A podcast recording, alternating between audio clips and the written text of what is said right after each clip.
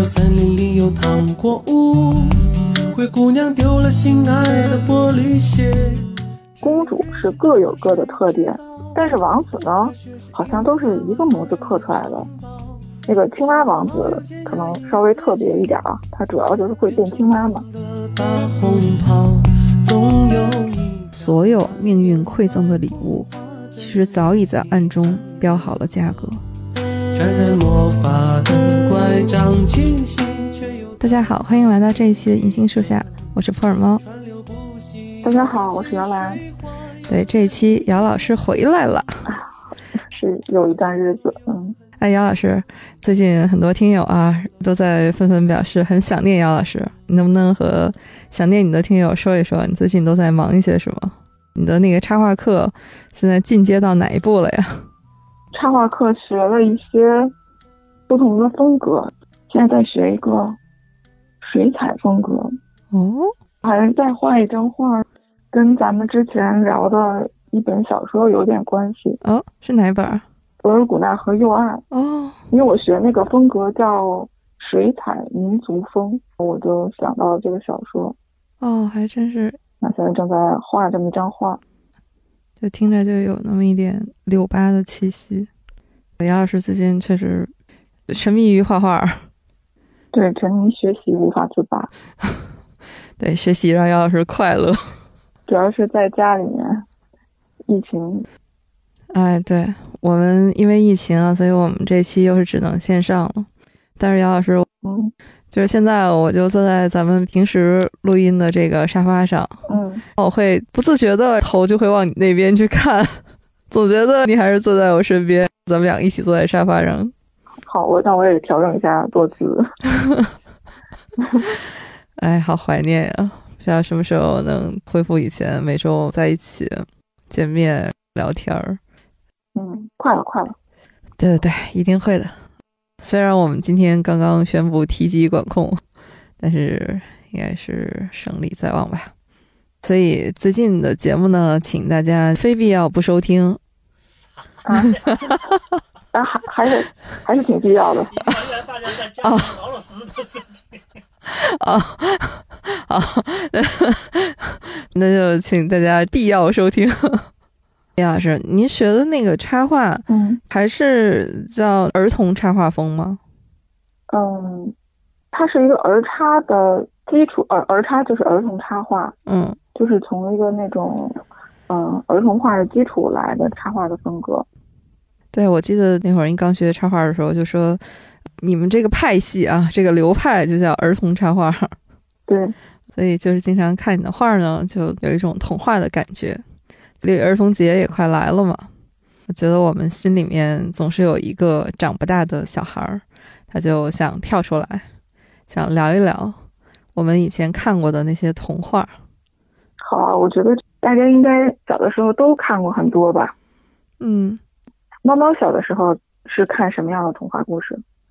我记得最开始可能看的是小人书，看的是一些神话故事，什么《西游记》啊、《哪吒闹海》这些。在我上小学以前，每天我的爸爸就会教我认字儿。所以我在上小学以前呢，不会拼音，但是可以认字儿。到后来我能认很多字儿以后，爸爸就买了一本那种就不是小人书了，是全是字儿的书送给我。那本书叫《三百六十五页故事》，上册，嗯，这本书好像我也有。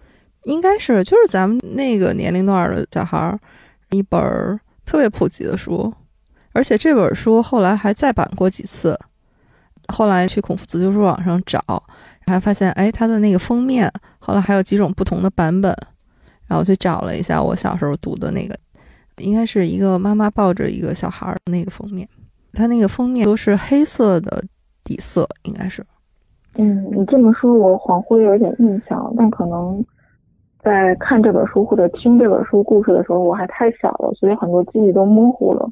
嗯，那个时候我就是白天看这本三百六十五页故事，等到爸爸回家就想讲故事给他听。这本三百六十五页故事里面，它就是一本童话书嘛。里面我印象最深的是那个马头琴的故事，就是草原上的一个小伙子，他养了一匹小白马，人和马感情非常好。后来草原上的领主就要霸占这匹小白马，把小白马抢走了。小白马逃出来，一路飞奔回到主人身边，但是领主就下令弓箭手射箭射这匹小白马。后来小白马终于回到主人的怀抱里的时候呢，已经身负重伤了，就死在了主人怀里。后来这个少年就用小白马的尾巴，它的皮做成了一把琴，就是马头琴。嗯，当时看这个故事的时候就哭了。那时候也很小，但是就好像第一次懂了一种情绪，就是悲伤。对这个故事印象很深。嗯，这个故事我还有一些印象，就是“马头琴”这三个字一出来的时候，我就想，哦，这个故事我看过，但是有一些记忆模糊了。在你讲的时候，我又想起来了，小的时候，可能小的时候对那种情绪的承受能力会更弱一点。看到这样的故事，情绪的起伏还是挺大的。嗯，我对这本书印象特别深，还有一个原因，就是因为后来爸爸没有买下册给我，就我一直就只有上册。那应该还是蛮惦记的。对，呃，一直到过了好几年，有一次我去姐姐家玩，看到我外甥 有一套完整的三百六十五页故事，然后我就。把小朋友的书拿过来看，把这个下册给补上了。嗯，啊，那还好是补上了，要不然的话，就感觉缺了点什么。嗯，但是确实印象就没有上册那么深了，就是那种哎翻烂了的那种看。之后上学认了更多的字之后，就开始读一些经典童话了。那个时候，我觉得每个小孩可能都必读的吧，国外的安徒生童话、格林童话。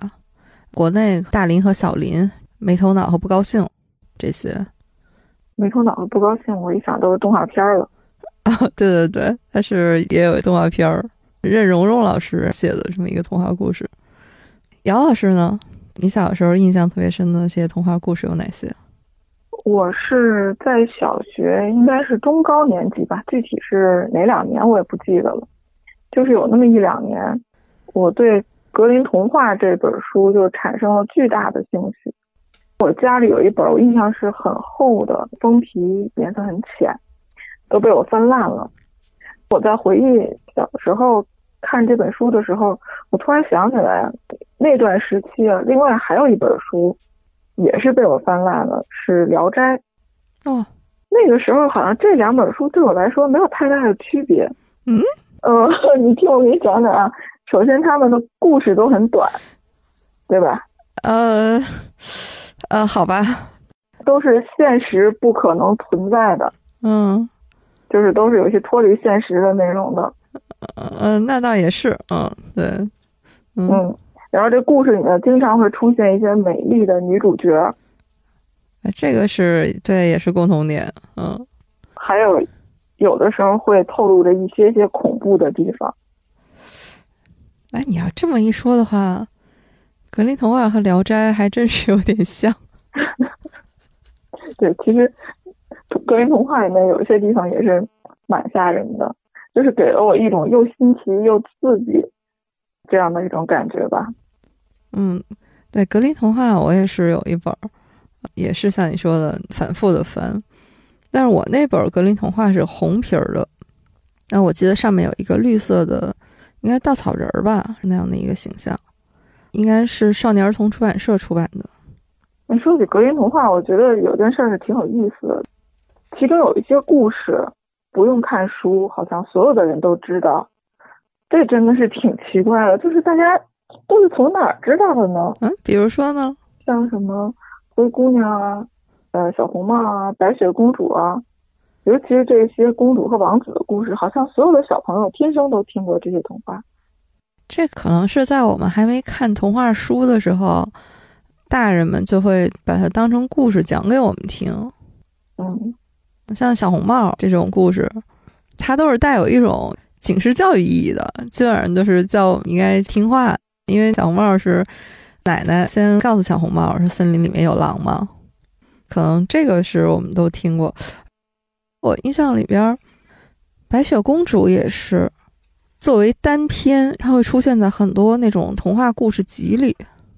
嗯，对，对说到这个童话，我们其实小时候看的，刚才咱们说的这些童话故事呢，整个童话可以分为两大类，一类它是作家写的童话，也叫人造童话，比如说像安徒生童话，我们刚才说的什么大林和小林、没头脑和不高兴，这种都是由童话作家创作出来的。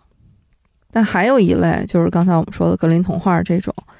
它就是在民间大众口口相传，最后呢是有人去收集整理编辑成书的，这种呢都叫民间童话。格林童话呢，它就是德国的格林兄弟去民间去收集整理。你要是从这个角度来说的话，它跟《聊斋》还真是有点像，《聊斋》也是蒲松龄他去哦，收集。就。他越说越像了，可以可以。这个格林兄弟也挺有意思的。格林兄弟一个叫雅各布，一个叫威廉。他们两个呢，其实是语言学家，他们的毕生功力都在德语的研究上面。他们是整理了德语的语法，编纂出版德语大词典，而且这个德语大词典开始。这个兄弟两个真是耗尽了毕生心力哈，但是都没有编完。后来这个德语大词典是在他们两个去世以后，又编了一百多年，最后才全部完成。这兄弟俩呢，在这个语言学家的本职工作之余，还特别对民间文学有非常浓厚的兴趣，所以去田间地头啊、啤酒馆、小旅店收集和整理。这些民间故事，这兄弟两个当中，其中一位还和一个讲故事给他们听的姑娘结成了夫妻。啊，这个是格林童话的一个由来。这部童话它以前原名叫《儿童与家庭童话集》。啊，好正式的一个名字。对。在做这期节目之前呢，我查了一下资料，发现特别有意思。直到今天。讲童话故事在德国，它都是一个传统，所以呢，在二零一七年，讲童话故事这件事儿被德国收入进了他们国家的非物质文化遗产名录。就是讲童话故事这件事儿哈，在德国是一个非遗。啊？哦哦，好吧，突然觉得这个有点挺难想象的，是吧？你就哎，我但是我觉得说讲故事这个。挺好，挺好。你看这个非遗，很轻松就能完成，对吧？能起到一个鼓励作用。对，还是挺有意思的。我在想，哎，他们这个那讲童话故事得怎么讲呢？你像咱们讲评书都得有个仪式感吧，至少得有个醒悟，搭一张桌子，一个说书人在那讲。这讲童话故事，感觉就是。你你这不是随时都可以讲吗？讲给孩子，讲给学生听，嗯，还是挺有意思的。也可以加个人偶什么的，增加点仪式感。嗯，李老师，我不知道你那本格林童话，我刚才说了，我那本是红色封面的嘛。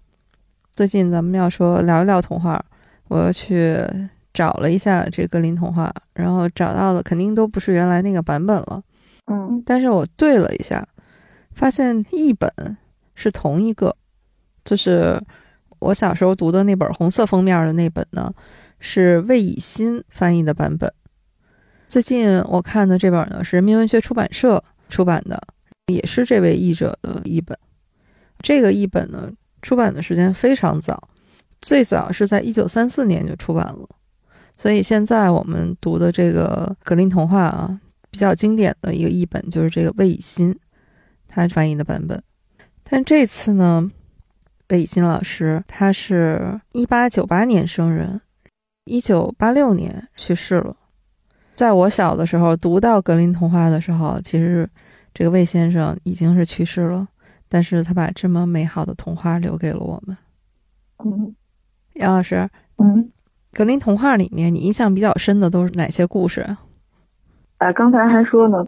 一说起格林童话，就是会有一个大的感觉就是有很多公主和王子的故事，嗯有什么刚才说的灰姑娘啊、白雪公主啊，还有睡美人、青蛙王子。对。然后我就一直有个感觉，在这些故事里面，公主是各有各的特点，嗯但是王子呢，好像都是一个模子刻出来的。那个青蛙王子可能稍微特别一点啊，他主要就是会变青蛙嘛。那也不是他想变成青蛙的。对，对，但至少这个能把他和其他的王子区分开。嗯，好吧，他可能也并不想这么区分。哎，你说的还真的是，迪士尼它有一个公主系列嘛，就是刚才咱们说的这些白雪公主啊、灰姑娘啊等等，它都是也都被拍成了迪士尼的动画片啊。嗯你看，它这个公主系列好多都是从格林童话里面来的，就是你说这种感觉，公主的他们的性格也好，或者是他们的故事哈、都不太一样。但是王子呢，就是现在来看，王子都有点工具人儿，就是他的作用要么就是来解救公主的，你像白雪公主、睡美人儿都是最后王子解救他们，而且这个解救的手法也比较单一。要么呢，就是白雪公主和睡美人都是王子吻了公主，公主就醒过来了；嗯。要么呢，就是王子去和邪恶的，不管是邪恶的王后，还是邪恶的什么魔鬼去 PK 一番，把公主解救出来，这是一类；还有一类就是咱们说的青蛙王子这种，他就是等着被公主解救。里面有青蛙王子，还有雪白与粉红，那个王子也是被姐妹两个给解救的。哎，你这么一说，我又想起来还有一个故事叫《莴苣姑娘》，那好像是王子和公主互相解救。哦，哎有点印象。可能这个公主和王子的故事读的多了，就搞得我稍微有点麻木。嗯我现在想起来的，就当时读的最让我心潮起伏的一个故事，叫《渔夫和他的妻子》。嗯，啊，这个故事应该也挺出名的，对，相当出名。嗯讲的是渔夫抓了一只鱼，后来又放生了，因为他发现这个鱼会说话。然后他的妻子呢就说：“这么特别的鱼，你得给他提出点要求。”嗯，这个要求呢，就一步步的从拥有一个小花园儿，然后城堡，然后成为国王，最后成了教皇。然后渔夫呢就在家和海边来回奔波，因为他要传递这个妻子的要求，然后一次一次去跟这个鱼来说：“哎呀，真的是不好意思啊，我的妻子又提出了什么新的要求。”对，我当时看这个故事的时候，心里面产生了非常紧张的那种感觉。嗯渔夫他每一次去海边，提出一个新的要求，那个海水的颜色都变得更浑浊，整个大海也看起来更加的凶险。我就完全带入了渔夫的感觉，我就想，我这面对的是一个非常不可测的命运了。每次看到那个大海的海浪拍过来，好像就分分钟都要把我拍死。嗯我就感觉自己特别的无助，就明明提出这种过分要求的又不是我，可是每一次来面对这个大海和这个也不知道在想什么的鱼，这个怪鱼，嗯很明显他有很强大的力量，也不知道会不会把我怎么样。嗯对我就觉得我的天，我是怎么一步一步的陷入到这种绝境上来的呢？后来终于这条怪鱼觉得妻子的要求太过分了，然后他就收回了这一切。我那时候就松了一口气，我说哇天呐，我的生活终于恢复正常了。嗯这个渔夫他又回到了原点。对，哎，你说的这个故事特别有意思，就你看那是格林童话里的一个故事哈，但是嗯咱们以前语文课本里面有一首童话诗，叫《渔夫和金鱼的故事》，和这个就很像，但它是一个诗的题材哈。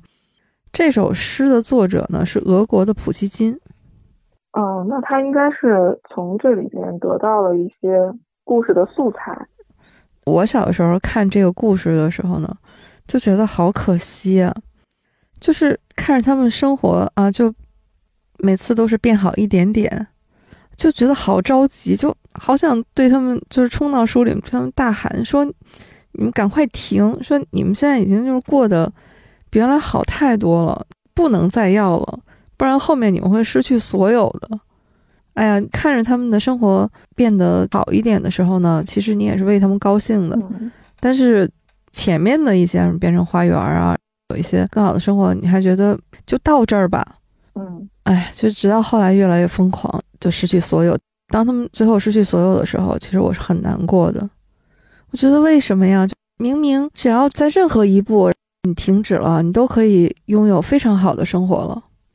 但是长大了以后，再看这个故事的时候，我就忽然明白了，这个其实就是人性吧。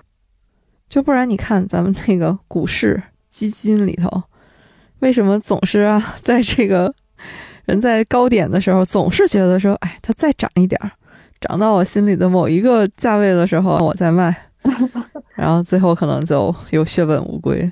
啊，我们看童话故事的时候，觉得是一个很可惜的事儿，但是其实这种事情在生活当中是每天时时刻刻都在上演。对，这是一个关于欲望的故事。嗯还有一些故事啊，可能没有那么出名，但是我的印象还是挺深刻的。比如说呢？整本格林童话里面有一个故事给了我特别强烈的感动，嗯，就是六只天鹅。我不知道你还有没有印象？啊，我有印象，是不是那个妹妹救哥哥的故事？啊，对对对，嗯嗯他讲的是一个小女孩，她有六个哥哥，被魔法都变成了天鹅。嗯嗯每天呢，只有十五分钟的时间能变回人形。就在这么短的一个时间里，哥哥给妹妹讲了怎么解救他们的方法，嗯是要用一种很特殊的草做成衣服，他们穿上了就可以永远变回人的样子了。嗯但是呢，有一个很苛刻的条件，就是在制作衣服的这个期间，妹妹不能说话，不能笑。嗯，我当时想也不是很难，结果没想到这六件衣服一做就是好几年。嗯期间呢，妹妹都嫁人了，又被人迫害，我差点命都没了。最后终于把这些衣服都做完了，就让哥哥们变了回来。嗯嗯然后还有一个小插曲，就是因为有一件衣服它差了一个袖子，来不及完成了。对，嗯，于是呢，最小的那个哥哥只有一只手臂还是翅膀的样子。嗯这个故事我小的时候是看了很多很多遍的，这六只天鹅的样子就留在我的印象里了，就觉得特别美。嗯我其实是把这个故事重读了一遍，因为有一些细节实在是模糊了，嗯但是我就是留下了兄妹之间的感情。嗯而且最后那个小哥哥不是没有完全变成人吗？嗯我就觉得这部分让这个故事就更美了，就是兄妹之间的相互的等待，好像就在这个翅膀上留下了一个印记。是这篇我印象也特别深，因为我除了看格林童话里的文本，我还看过一个嗯连环画，哦，就是把这个故事整个的画出来的，就像小人书一样。嗯我记得他为什么编的就那么慢呢？因为那种织这种衣服的草特别粗糙啊，把这个女孩的手呢都弄出来好多的水泡，就是过程是很艰苦的。但是他为了救哥哥，就忍着把这些衣服一件一件的都做好了。嗯因为我自己有哥哥，所以这个故事就特别有代入感。我觉得这个就是兄妹之间的感情，就是亲情，特别是妹妹对哥哥的这种感情，非常能理解。哎，这个故事我印象也很深。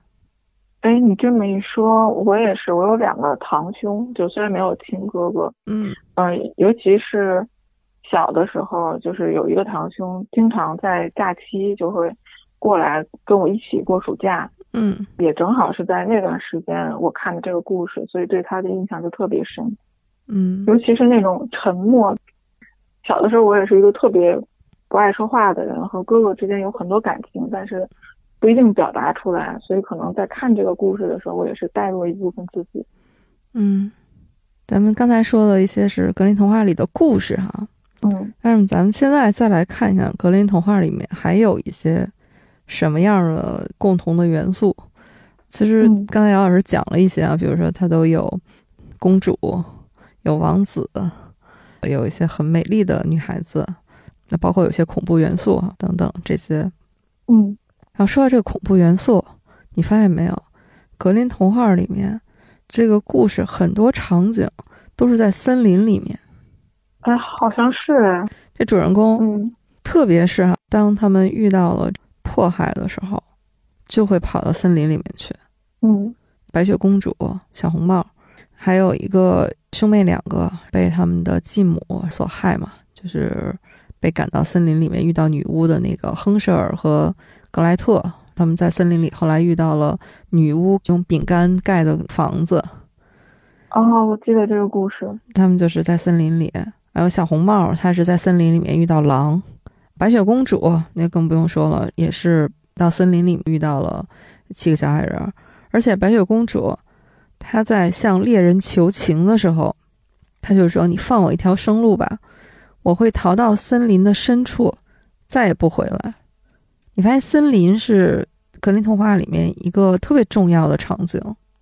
哦，我有一点理解了，就是白雪公主为什么她有一部分在森林里完成，就是森林等于是给了她一个进入新生命的机会。在童话里，森林的意思好像有很多，就是里面又有危险，又有平静。嗯然后在进入森林之后，白雪公主就和以前的生活脱离了。我在想，她就算不遇到小矮人的话，可能也会有很多新奇在等待着她吧。就是她的命运再一次被打开了。嗯，这个森林啊在德国的文化里面也是非常重要的，因为德国它拥有大面积的森林。德国的森林呢，占地面积超过十万平方公里，九百亿棵树，相当于说德国的境内呢到处都是林地，所以在文化上面，德国人对森林的这个关注度是非常高的。所以有一位德国教授他就说，对德国人来说呢，走进森林就是我们日常生活的一部分，就是德国人是森林人。在这个德国人的文化里面，有一个特有的一个词儿叫“林中孤寂”，就是在森林当中独处，就让人能有非常豁然开朗的感觉。就这个和你刚才说的，就是在森林里面获得新生，我觉得从某种意义上是很贴合的。嗯，好像要在里面进行一种修行的感觉。嗯，德国有一位大诗人海涅嘛，他的诗里面，然后他就写说，在森林中，我可以与精神和动物过着自由的生活。仙女儿和长着雄伟鹿角的稀有的野鹿，它们毫不畏惧地靠近我。这种感觉在森林里面和仙女儿啊，和这些童话里的动物生活在一起，好像也是他们文化传统的一部分。哎老师嗯你发现没有？除了刚才咱们说的森林啊，嗯，你还记得那个睡美人的故事？啊，记得。就是睡美人的故事，在格林童话里面呢，它叫玫瑰小姐。哎，就是另有一个名字吗？对，就是她那篇故事的名字叫《玫瑰小姐》，是因为这个睡美人她睡着了以后，王宫周围就长满了玫瑰。啊，这个细节我需要再去回忆一下了。玫瑰在格林童话里面也是非常的常见。你记得有一篇叫《雪白和玫红》吗？哦，我有印象。姐妹两个，她们家门口就是长着一棵是白玫瑰，一棵红玫瑰。姐姐是雪白，然后妹妹是玫红。这个玫瑰在德国的文化里面也是非常有意义的，特别是野玫瑰，这个在日耳曼人心目当中是代表着永生的灵魂，就是它总是和决斗啊、骑士啊这些联系在一起。所以玫瑰在古代德国的传说里面，它也是一种非常有象征意义的符号。嗯比如说骑士的剑，有的那比较很好的剑，名字就会叫玫瑰。哦，作为武器的名字。对，有的就是骑士，如果在决斗当中被剑刺死了，人们就会说他获得了一支玫瑰。哦，哎，这让我想到，因为我们现在会把玫瑰和爱情最容易联系到一起嘛。嗯但是这样看的话，就会发现，其实，在德国的文化里面，可能更久远的一些时候，玫瑰是和勇气、鲜血这样的词联系在一起的。对，你看在那个童话里面，呃，睡美人那个故事里，那王子他要想去靠近公主的话，他得先穿过那个玫瑰花丛嘛。嗯也很有意思。其实它有很多，就我们现在在细看格林童话的时候，就发现，哎，它里面还是有很多德国它的文化传统啊，一些意象在里面的。在看格林童话的时候，我又关注到一个细节，就是发现我们现在一想到德国的话，肯定马上就会想起德国的啤酒，黑啤、白啤、黄啤，啊是的对 对。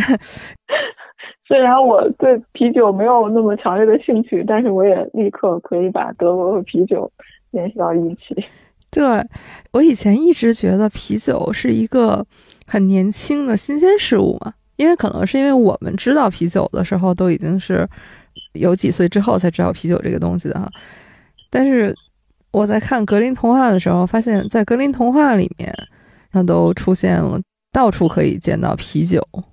确实我有这个印象，嗯但是你要让我立刻说起在哪个故事里，我记得好像有一个故事，就是有一个人他有一个特别粗心的妻子，他把啤酒洒了一地，他为了让这个地显得干净，就把面粉也倒到了地上，我当时看特别崩溃。对对对对，有一个故事好像叫《金鹅》吧。故事的主人公那个小孩儿的时候开始傻傻的，家里也不喜欢他，让他出门的时候就只给他带一个灰里面烙的饼和一瓶酸啤酒。但是后来他遇到了有魔法的人，就把两样东西都给他换了，那个饼换成了一块精美的蛋糕，那个酸啤酒给它换成了一瓶美酒。嗯，然后才发现德国它的这个啤酒历史非常悠久，说甚至都可以追溯到什么古罗马时期。啊，那个时候就有啤酒了吗？对，说那个时候就已经找到了盛啤酒的容器啊什么的，哦，非常久远的了。哎，你还记得咱们小时候看的有一部电影，呃，就是《茜茜公主》。啊，肯定记得。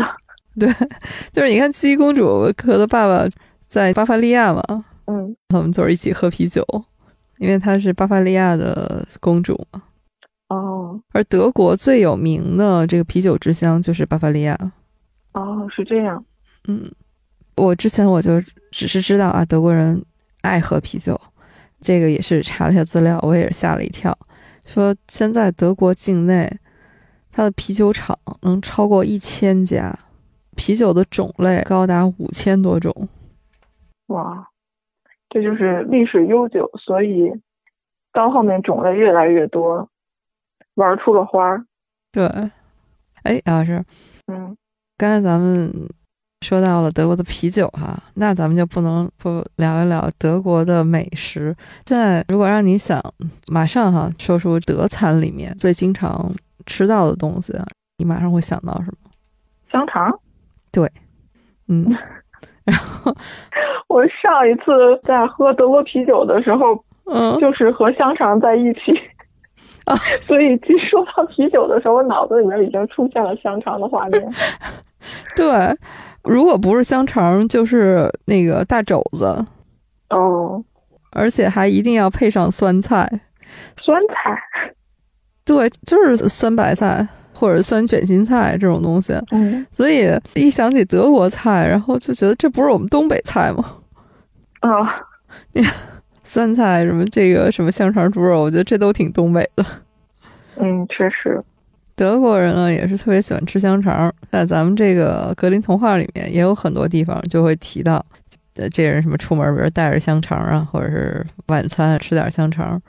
我觉得咱们去西餐厅的时候，这个香肠一般都会做成香肠拼盘儿。嗯好像很少专门点某一种香肠，一般都是会有一道菜叫香肠拼盘儿，有那么几种香肠，颜色也不太一样，嗯，但是都挺好吃的。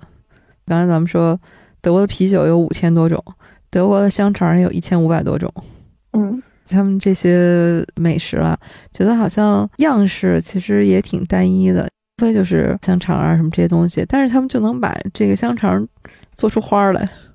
嗯，越是单一，越要做出花来嘛，对，是不是这个道理？嗯呃应该是吧。所以他们就是在把这个香肠做大做强、发扬光大方面啊，确实是做出了很大的贡献。你比如说像那个咱们经常吃的一种香肠，就是那个热狗，就夹在那个面包里的那种香肠。嗯，热狗咱们一般都是知道是美国爱吃热狗嘛，但这个东西其实是从德国传到美国的。哦，热狗里面加的那个香肠。它原名就叫法兰克福香肠，所以这个我觉得下一次我要是再去吃德餐的时候，我就要再点一下这个香肠品牌，然后好好认一认他们都是哪种香肠。香肠真的很多。哎，要是嗯，我刚才忽然想到一个问题，就是我们一直在聊格林童话，我们小时候看的童话，我其实在想，古代的小朋友他们有童话吗？你是说我们的？中国的古代的童话吗？对，我们现在一想到咱们的古典文化里面的，不管是民间故事还是神话，这些都是有的。嗯，我们小时候听大人给我们讲故事，肯定都听过什么女娲补天这种故事，这种神话类的。还有就是民间故事类的，比如像牛郎织女，嗯，董永和七仙女儿这种。但是好像童话就这个主角是小孩子的这种童话，好像就没啥了。即便是有，也是跟神话相关联的，比如像《西游记》、哪吒这种。对，但我觉得你说这些故事，它的本质其实没有太大区别，只是童话加上“童”这个字，你就会觉得它是专门讲给小孩子听的。嗯，但这个其实。不是故事的区别，而是这个受众的区别。嗯，因为小的时候，我觉得看那些古代的故事哈，嗯，像小时候觉得这些童话大部分都是国外的，什么格林童话啊、安徒生童话。嗯，如果是当代的呢，也好多都是就是当代人写的，就比如说像我们任荣荣老师啊，让他写的都是当代的故事。那古代的。它大部分都是寓言故事，或者说是那种从成语里面出来的故事。我记得小时候家里面有一本那古代寓言故事，也是带画的，比如说什么刻舟求剑、叶公好龙。对我对叶公好龙那个故事，我觉得特别有意思，就觉得这故事里面的人挺可爱的，包括那个龙也挺顽皮的。但是好像我们的古代的故事呢？包括一些蒙学经典，古代的小朋友从小他们要读的书，嗯，基本上都是教材，比如说《三字经》《千字文》这种哈。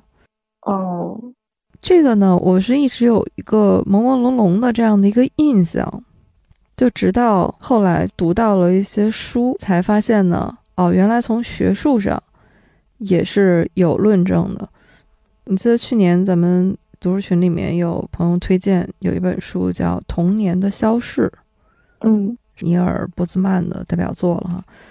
他这个书里面就提出来一个概念，他就说这个童年其实是一个被发明出来的概念，嗯，以前是没有单独的童年、儿童这样的一个定位的，就是儿童就是缩小的成人，嗯，他们看的书。他们的生活其实跟大人呢没有什么本质区别。刚才我们说的中国的古代，这个小朋友读的也都是大人读的那些经典的一个儿童版吧。嗯，其实，在那个西方也是一样的，在中世纪欧洲，儿童然后也是没有童话看的，他们看的也都是一些可能是宗教类的这种书籍哈。这个学者就认为说，童年这个概念是文艺复兴发明出来的，是一个非常伟大的发明。我们现在给小孩过生日应该是一个传统吧，但是这个呢，说在十八世纪的美国，这个都是大多数都是不存在的，就没有这种传统。儿童很多都是从小就是要和大人一起劳动的，所以这个一直是到印刷术普及以后，才开始有了儿童自己的文学，儿童文学有了儿童自己的书，我们的那种童话，才有了专门给小孩子来看的这些内容，才有了童年这个概念。就这个解释了我以前的一个困惑。就是为什么好像我们你在看古代的一些东西的时候，好像没有这种专门的童话。嗯，这个解读还是挺有意思的。也就是说，在我们古代的那些故事，就它其实也是故事，只是我们没有人为的划分出来说什么样的故事是讲给小朋友听的，什么样的故事是讲给成年人听的。是的。以前的小朋友，他们从小看到的其实都是一些成人的规范。嗯，当然，所有的童话，不管是古代的还是现在的，很多童话里面呢，都是带有一种寓教于乐的意味哈。其实都是在教我们一些朴素的价值观。我觉得其实都是带有一种教育意义的吧。嗯，但是，杨老师，你有没有一种感觉，就是我们小时候看那些童话？到我们现在长大了以后，再回头看的时候，好像又有一些不同的感受了，和小时候看的感觉又不太一样。嗯，你这个可能我太久没看童话，让我现场感受一下。好的。嗯，因为刚才我说了渔夫和他的妻子那个故事嘛。嗯。因为那是给我留下最深印象的一个故事，可以说。我刚刚试着想，现在的长大的我，再看这个故事，还会不会像小时候那么焦虑？嗯，虽然说这个故事讲的是一个关于欲望的故事，嗯，我一开始试着想和自己说，如果我是这个渔夫的话，那我应该学会拒绝，因为我在想，渔夫心里其实一直就不满意妻子的做法，嗯，但是他越不在一开始拒绝。后面妻子的力量就越大，他就越无法拒绝。嗯，然后我发现，当我这么去想的时候，我还是很焦虑，就是我就在好像在怀疑自己，我到底有没有这个力量去拒绝他？嗯，然后呢，我在故事里面又想到了一个细节，就是每一次渔夫去海边的时候，并不是他提出了要求之后，海水颜色才变得更浑浊。我觉得这个海水的颜色其实代表了那个鱼怪的内心的一种愤怒吧。对，而是每当他走到海边的时候，这个海水已经起了变化，就他话还没出口呢，呃，鱼怪已经知道了。对，毕竟人家是那个对有能力的、有魔力的嘛。对对对对神仙妖怪嘛。所以可以说，鱼怪是等着渔夫把这个话说出来。这件事儿呢，渔夫能起到作用是很小的。他是这种矛盾是在妻子。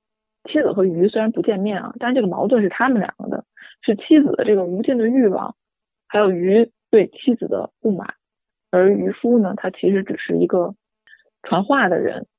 我在想，他解决自己的这个焦虑有两个办法，一个是勇敢的和妻子说出来，而且越早越好，要尽快的说不。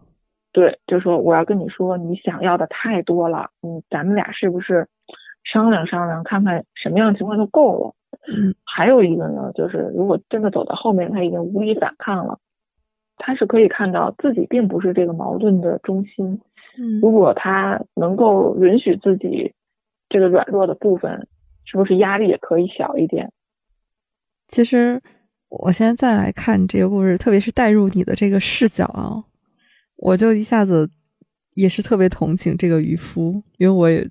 就非常能共情，其实是一个社恐人格的渔夫，然后呢，他要去开口求人，你说这个是一个多艰难的事情？对，其实拒绝人真的是很难啊，特别是可能是你身边的人，嗯，说不真的是需要很大的勇气的。但是就像要是说，你越早认清自己，知道自己做不到。那你不如尽快的说出来。哎，这个真的挺有意思的，就是以前我还从来没有从这个角度来想过这个故事。那你现在看这些童话会有什么新的视角吗？我想起来一个灰姑娘，因为这个是我们太耳熟能详的一个故事了。嗯我是看过之前网上有一个帖子，有一个老师啊，然后在给小孩子们讲这个灰姑娘的故事，嗯他就问这些孩子们，他说：“你们喜欢这个故事里面的哪个人物？不喜欢哪个？”小孩儿肯定是说我们喜欢公主和王子，不喜欢那个后妈和姐姐嘛。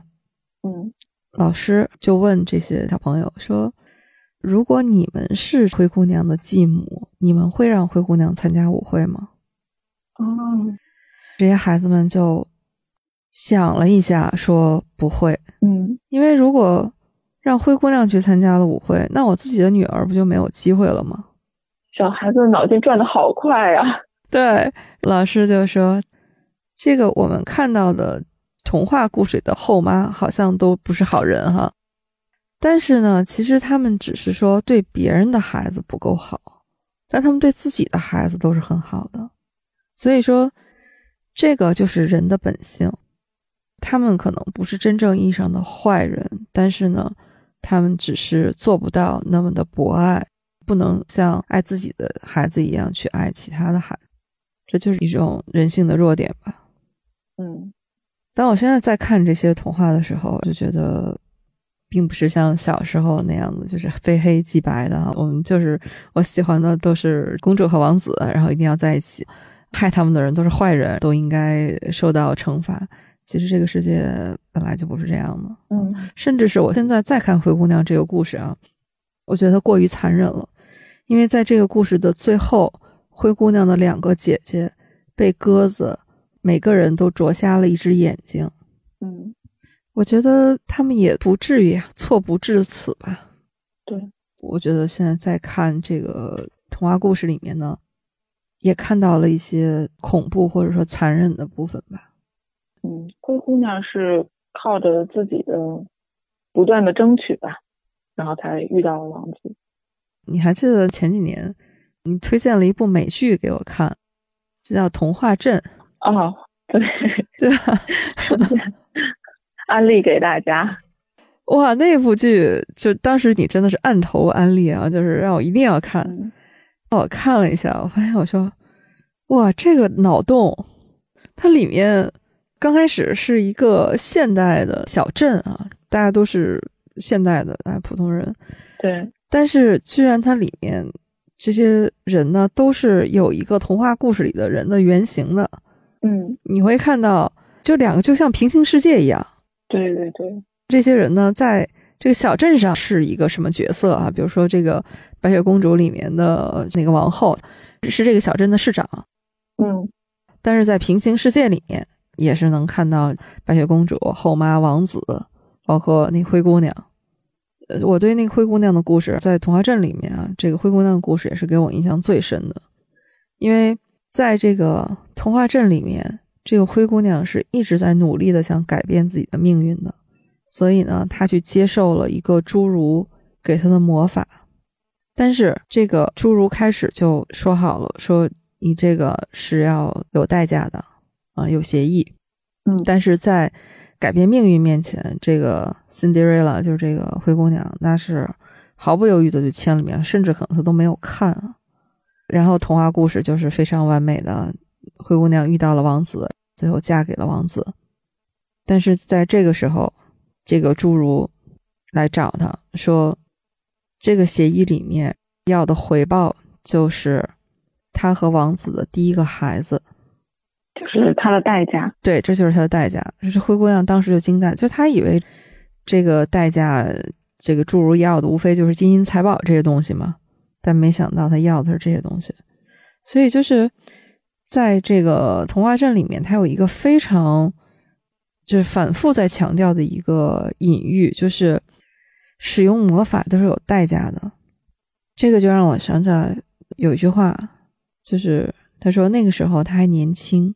不知道所有命运馈赠的礼物，其实早已在暗中标好了价格。嗯，确实跟这个这句话非常能对得上，是的，就是魔法不会平白的带给你什么东西。对这个，我觉得也是我们小时候看这个童话故事的时候不会想的，都觉得说啊，有仙女来帮忙，一挥魔杖、仙女杖，就帮你解决了一个难题，你就改变了命运。但是其实刚才一想到灰姑娘，想到童话镇。我觉得其实没有什么平白来的东西，就是当遇到这种诱惑的时候，还是要给自己提个醒吧，就要小心。嗯，童话镇的故事干脆就是我再给大家安利一下吧。嗯，太好了。对 我就不把这个故事说的太明白了，因为我觉得留给一些东西，大家可以自己去看嘛。嗯，我不知道你是第几集看进去的啊？可能那个时候我是处于剧荒，我大概是看到第四集的时候，我才一下子看进去了。嗯，因为这种故事，如果说观众不能入戏的话，就会觉得非常的荒诞嘛。嗯，我到现在为止印象最深的是小红帽的故事，他这个故事非常的颠覆啊。小红帽的故事，我们可以说有四个主角。嗯，是分别是小红帽、外婆、狼和猎人。童话镇在这个编剧的过程中呢，把这四个人的角色关系完全重新组合了一遍。嗯，但是呢，又保留了狼要吃人、外婆要保护小红帽的这个故事核心，而且拍的非常的美。嗯，就是可以给大家指路一下第一季第十五集，直接去看，但是就不能剧透了。嗯，而且我觉得整个童话镇的这个剧集拍的都非常的颠覆。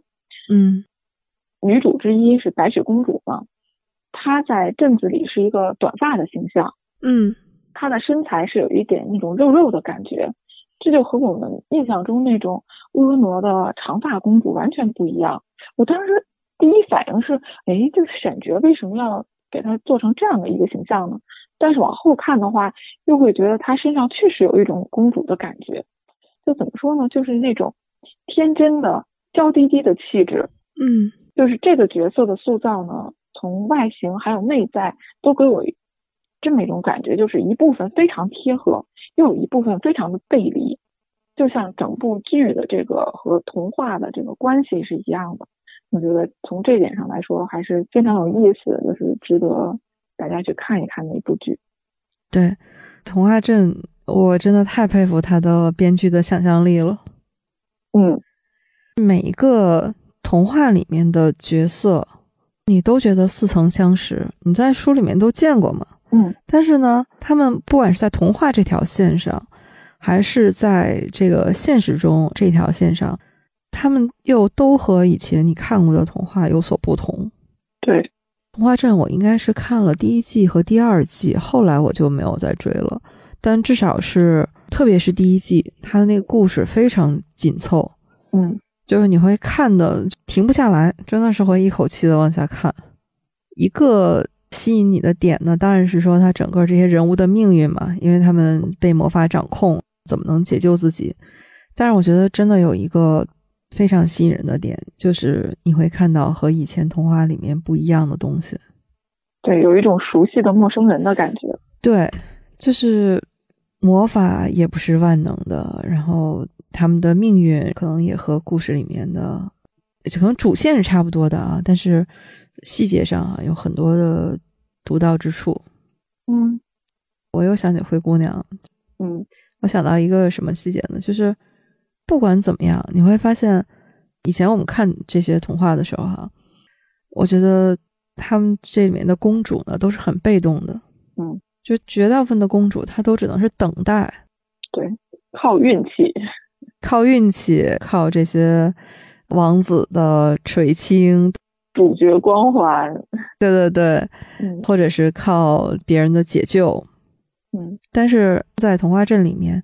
你就能非常清晰的看到，灰姑娘她是在努力的主动改变自己的命运。虽然她选择这个方式啊，魔法这有代价，但是她是非常主动的。嗯，所以这个我觉得也是现在童话的一个变化趋势。嗯，迪士尼它隔一段时间就会出一个公主嘛，对，迪士尼有公主系列哈。对，直到出到《冰雪奇缘》的时候，你发现这个公主就和以前都不一样。哦，这是一个非常有力量的公主。对，这个公主呢，她开始的时候也是非常不自信，但是她最后是靠自己的力量变成了女王。嗯，这里面出现的王子可能没什么用，而且还可能是个骗子，对，是个反派。王子已经不是被拯救，而是要等着被识破。对，这个也是童话故事的一个变革。嗯，其实就是在灰姑娘原著里，就是辛德瑞拉，就是灰姑娘本人也是一个主动去改变命运的人嘛。呃，对，那当然了，她是也是靠着那个朋友们的帮忙嘛。嗯，对，来给他凑南瓜车呀。灰姑娘这个故事里面的细节很丰富啊，包括就是她为什么一遍一遍的也是在被改编，然后翻拍，嗯，包括它也是一个原型嘛。经常会看到一些影视剧，然后大家都会说啊，这个是一个什么什么版的灰姑娘的故事。嗯，对，对，其实都是蕴含着大家对改变命运这件事情。争取主动去改变自己的命运，其实是代表了大多数人的一种心声吧。对，灰姑娘已经成了一个代称。对，就逆袭嘛。我们刚才说格林童话，真的它还是带有一种很强的童话的色彩。就是我们一想到它，都想到的是它是发生在王宫、发生在森林这些有点。这个世外桃源的这种环境里面的哈，即便是说我们把它和现实做一些联系，但它终归觉得还是很符合我们对童话的那种定义和想象的。但是其实你看那些，就我们说的另外一种童话类型，就是安徒生童话、王尔德童话，这种就是带有强烈的现实感了。嗯，要是有机会的话，我们回头也可以聊一聊另一种童话。我觉得那个其实也挺重要的，可以可以，在我们成长的过程当中，其实童话很重要，它是承担了很大的对我们那种启蒙、那种感染力的，给我们陪伴。他们其实是对我们来说是发挥了很重要的作用的。嗯，让我们把书翻烂，一遍一遍的去看这些故事，对，非常的熟悉。我小时候对兄妹两个在森林里面遇见女巫的那个用饼干做的房子啊，哎呀，那个我当时就对那个房子充满了向往和好奇啊，我可紧张了啊，我不要被骗。但是我觉得那个房子太好吃了，我好想跟他们一起吃那个房子，特别是特别是那个他说房子屋顶是饼干做的。那个窗子是糖做的，然后我当时我想的那个画面，你知道那个窗户在我脑补的那个画面里面，嗯，你记得小时候我们去公园有那种庙会的时候，就有那个糖画，嗯，就我想那个窗户就是那个糖画的那个样子，你这太有画面感了。对，那个房子让我真的是馋到不行。我天！我当时想就是快跑，这房子一看就不正常。我前段在短视频上看见过教你怎么做，就是格林童话里面这个糖饼屋，哇，可以把它烘焙出来啊，就挺有意思的。嗯，所以这个是我们对童话故事的一些回忆啊和向往。嗯，刚才咱们说的那个故事啊，就是老师给学生上课讲灰姑娘。这个老师他最后提的最后一个问题呢，是让小朋友们想说这个灰姑娘里面有没有什么不合理的地方，就是属于这个逻辑上哈，然后有这种说不圆的这样的地方。杨老师，你想一想啊，我逻辑不好，不要问我。这个我当时看到这个问题的时候也是想了半天，我说哪儿不合理呢？因为它是个童话故事嘛，对吧？对，哪不合理都是合理的。对，哪不合理应该都是合理的呀。你像哪有什么南瓜车，然后能变成马车的这种？但是后来这些小朋友们就说，有一个不合理的地方呢，就是午夜十二点以后，所有的东西都会变成原来的样子，对吧？嗯所以灰姑娘要跑嘛。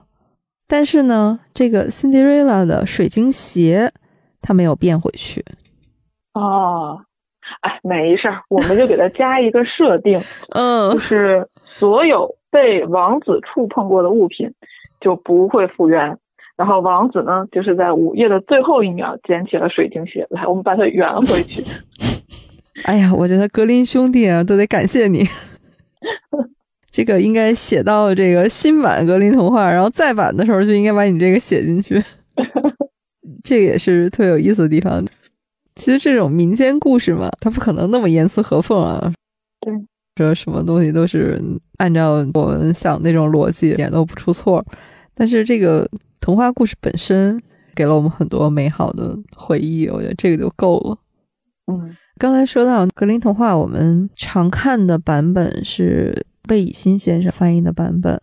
在这些年呢，又有了一些新的版本，就是有一位杨武能老师，嗯。前段时间纪录片儿，但是还有书籍出了第二部嘛，嗯。有一集是讲译者的，就是词语摆渡人那一集，就是介绍了杨武能老师，他是德语翻译的专家了，他就翻译过《格林童话全集》，哦这个版本就比较新了，因为是在九十年代吧第一次出版的，两千年以后有过再版，所以如果大家对童话有兴趣，想看不同的译本之间的一些风格的差异的话，可以这样对照哈，然后来看一下。有我们小时候的经典魏以新先生的版本，也有现在杨武能老师的版本，都是可以对照来看的。好，那我们今天也差不多聊了格林童话的一些故事。对，杨老师，嗯因为马上要过六一儿童节了嘛，嗯咱们这一期因为正好是六一儿童节那天要播出，嗯所以也是送给大孩子、小孩子，我们心里面那个不想长大的孩子的一个礼物吧。嗯，希望我们永远有一颗童心。对，让那个小孩子住在童话的世界里，然后住在糖饼屋里。啊、好，姚老师家那个孩子肯定不住。排除危险了以后，我也可以。对，杨老师可以坐着天鹅去旅行。嗯我们今天聊的就是童话，我们也祝我们的听友们，不管是我们的大朋友还是小朋友，都祝大家儿童节快乐。嗯，那我们今天这一期就先聊到这里，欢迎大家收听订阅我们的节目《银杏树下》，也欢迎大家在评论区和我们互动留言。如果您觉得我们的节目还不错呢，也欢迎您把我们的节目转发给你的朋友，我们一起读书，分享美好。嗯，感谢大家，嗯谢谢大家，再见。拜拜。